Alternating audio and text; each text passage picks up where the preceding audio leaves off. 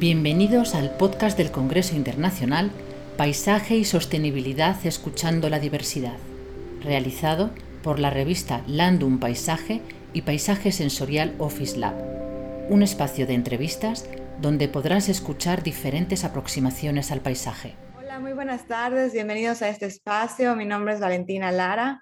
Yo estoy muy emocionada por poder entrevistar al paisajista Ricardo Riveros presidente de la IFLA Américas, profesor en la carrera de Arquitectura del Paisaje de la Universidad Central de Chile y director de la Corporación Patrimonio y Paisaje.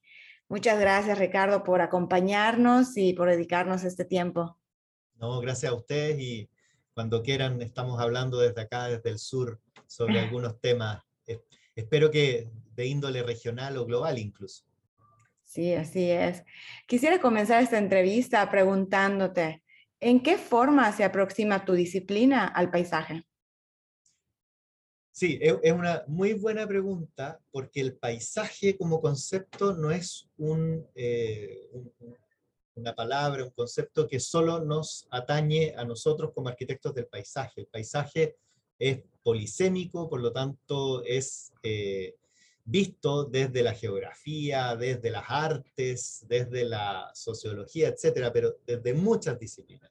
Y nosotros solo tenemos una aproximación, tal como tú dices, eh, en, yo diría en nuestro caso, desde la intervención en el paisaje a través de tres factores, básicamente el diseño, la planificación y la gestión eh, del paisaje y de los elementos que organizan a este concepto desde donde nosotros lo miramos. Nosotros miramos al paisaje siempre como una construcción cultural, separando el concepto de otros como naturaleza o como medio ambiente. Nosotros entendemos siempre al paisaje como una construcción social, cultural, y por lo tanto que tenemos que comprenderla desde las propias comunidades que eh, eh, transforman sus paisajes. Así que eh, esa es una muy buena primera aproximación, entender que nosotros los arquitectos del paisaje no somos los dueños del paisaje para nada, eh, somos muchos los que intervenimos desde ese concepto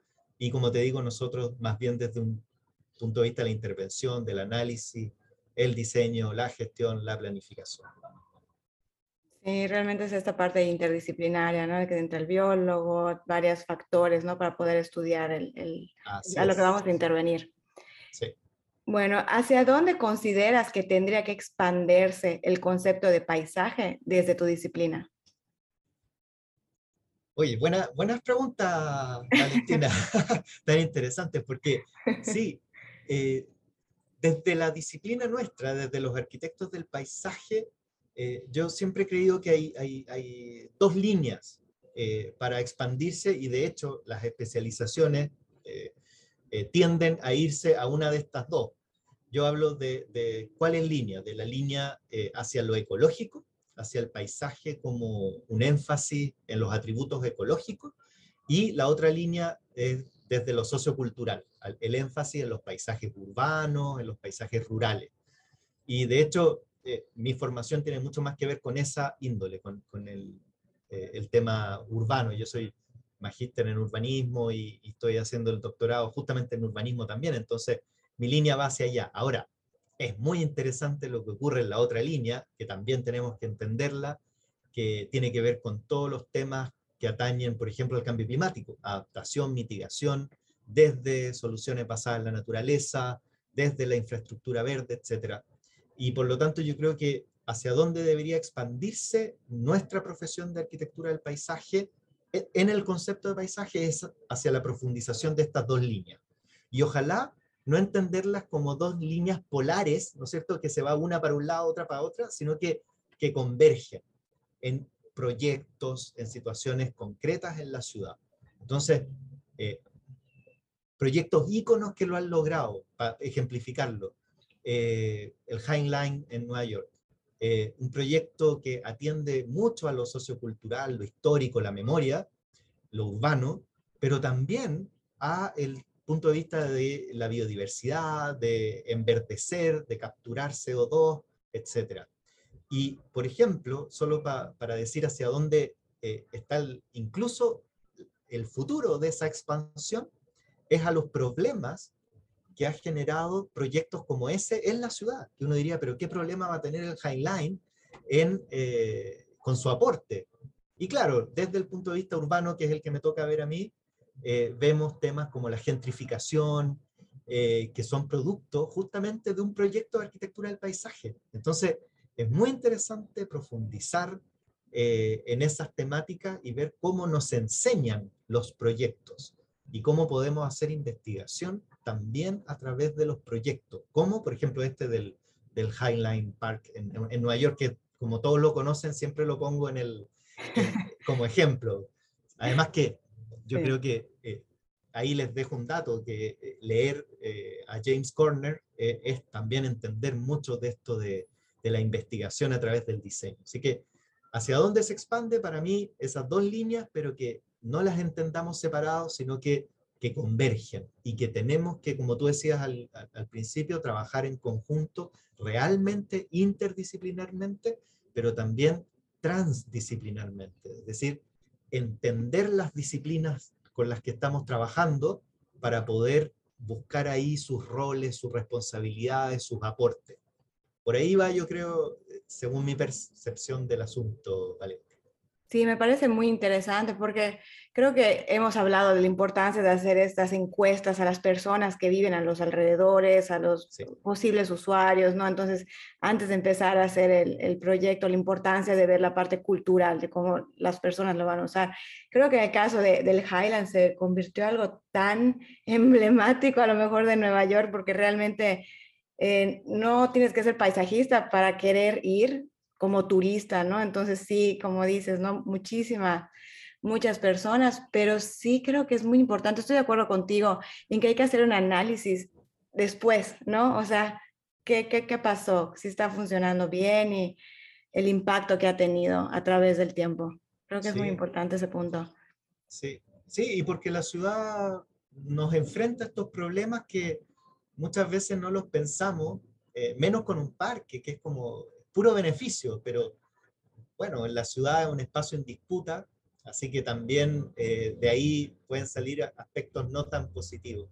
Y, y para dejar la importancia, bien de manifiesta la importancia del Highline, yo me gustaría ver una métrica de cuántas personas visitan al, al año el Highline versus, por ejemplo, el, no sé, el Rockefeller Center o edificios o, o, o lugares emblemáticos de Nueva York de hace muchos años, y yo creo que van a andar bien parejos. Es como en tan poco tiempo un proyecto de arquitectura del paisaje se transformó en uno de los atractivos más grandes de, de Nueva York, o sea, más grandes del mundo. Sí, y ahora que lo estás comentando, estoy pensando en esta parte que es como estática, ¿no? El, el Empire State. Realmente es, es estás siempre así, en cambio el Highland va cambiando como parte del paisaje, ¿no? O sea, lo ves en primavera como tiene un tipo de, no sé, de naturaleza o de plantas y luego en invierno, entonces a lo mejor hasta la persona que vive ahí lo visita varias veces para ver estos cambios. Así es, sí. Bueno, esa, eh, tú diste ahí con una de las dinámicas que me llevó a mí a, a estudiar arquitectura del paisaje también, que tiene que ver con cómo los proyectos nunca terminan. Eh, y, y, siempre que, eh, generalmente cuando hago un proyecto, me preguntan, oye, ¿y terminaste el proyecto del que estabas trabajando? No. Y después me preguntan por otro y terminan, no. Y terminan, y no. Y me preguntan, oye, pero ¿cómo? ¿Están todos sin hacer? No, es que los proyectos no se terminan. Los proyectos de paisaje siguen sus dinámicas. Eh, no sé, un proyecto de cinco años atrás, lo visité ahora y tiene unos insectos que nunca antes habían venido eh, o colonizó una especie que antes no estaba. O sea, no se terminan, sino que evolucionan. Evolucionan, sí, sí. justo iba a decir esa palabra, evolucionan. están vivos realmente, ¿no? Exactamente, están vivos, sí.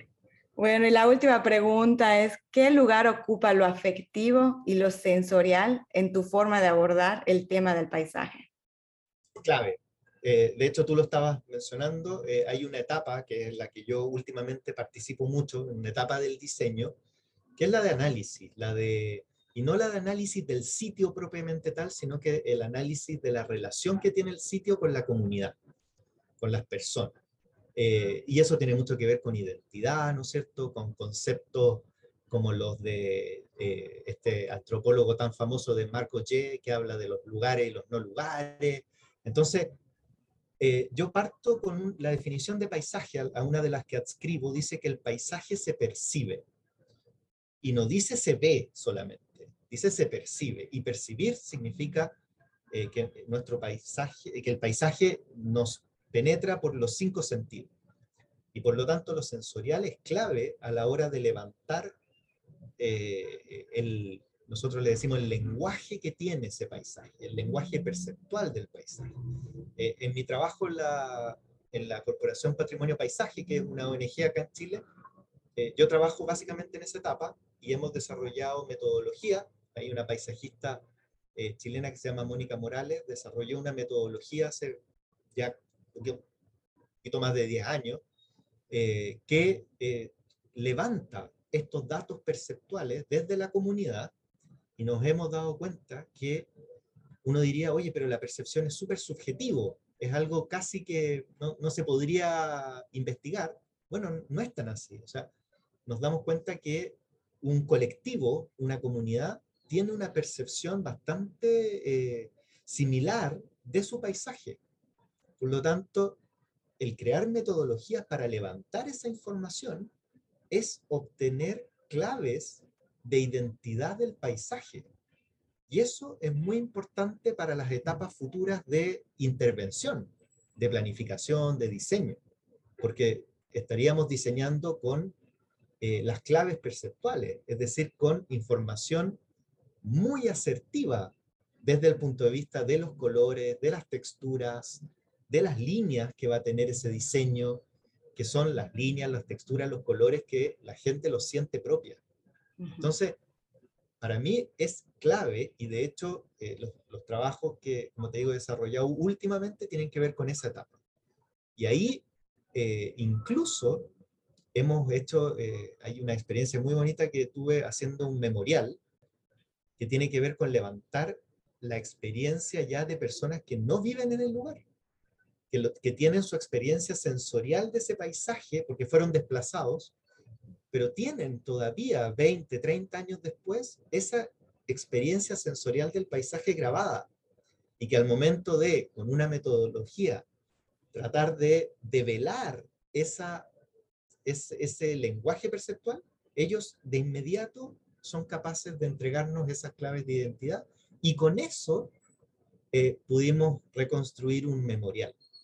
Entonces, imagínate la potencia que tiene esa relación sensorial que tenemos nosotros con nuestros paisajes. Es realmente eh, muy, muy potente, realmente. O sea, creo que es, es, de los aspectos que marcan un, como, como decirlo, un, un, antes y un después en la concepción de un espacio público.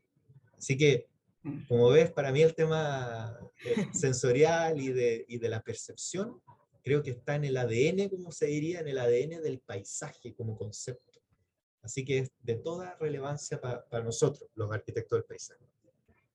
Sí, sí, creo que es diferente una experiencia de estar en un, eh, no sé, en algo natural que estás escuchando, los pajaritos, el sonido del agua, lo estás sintiendo, el clima, la humedad, a lo mejor, que hacer ya algo urbano, ¿no? El ruido es, es, muy importante. Sí, como acá en mi oficina, que estoy en una avenida muy principal y aparece una moto y te, llena el ambiente de ruido. Y, y, oye, y lo que tú decías con respecto a la, a la temperatura, a la humedad, nosotros decimos, esa es la manera en, en que el paisaje te toca. Te, te, ¿No es cierto? Te, te, palpa, te toca. Ese es el sentido del tacto. Así se, se nosotros cuando le preguntamos a la gente y llegamos a ese sentido, el tacto, no es como como nosotros andamos tocando el paisaje, no, es como el paisaje te toca a ti. Y te toca a través de la lluvia, a través de la humedad, de la, de la temperatura, del viento, etc. Sí, súper interesante lo que acabas de decir, ¿no? Porque yo pensaba en la parte, ¿no? Tocando el tronquito, las hojitas, toda esta parte, y claro, también de esta manera como el paisaje te toca a ti. No, y Valentina, más, más eh, uno no se lo imagina, pero lo más increíble, y, cuando llegamos al gusto, ¿cómo, se, cómo, ¿cómo podemos reflejar el sentido del gusto en los paisajes? Y ahí tampoco, no es que andemos pasándole la lengua a los paisajes, ¿no es cierto? Pero cuando hemos hecho ejercicios en zonas, por ejemplo, de desierto, todas las respuestas que tenemos sobre el gusto es, oye, este paisaje sabe a sal. Salado. Claro, y oye, sí, tiene, y, todas las respuestas más o menos lo mismo, o sea, hay, hay algo de eso, o sea, el paisaje también es palativo. Sí, por supuesto. Sí, muy interesante. Pues muchas gracias Ricardo por compartir tus conocimientos, por este tiempo que nos has dedicado. Con estas tres preguntas terminamos este espacio, esta entrevista. Y estamos muy agradecidos por, por todo, realmente por todo lo que nos has dicho. Es una parte muy bonita, creo que la entrevista. Eh, vamos a tener más entrevistas con otras eh, personas, con otros paisajistas y vamos a hacer casi las mismas preguntas. Entonces vamos a ver cómo cada quien contestó la misma pregunta. Va a estar muy interesante. Ah, genial, genial. Yo encantado de participar. Cuando quieran, eh, me, llaman. Aquí estamos en, en el sur de, de las Américas. Perfecto. Muchísimas gracias, Ricardo, y espero que tengan una muy bonita tarde. Todos, muchas gracias por escucharnos.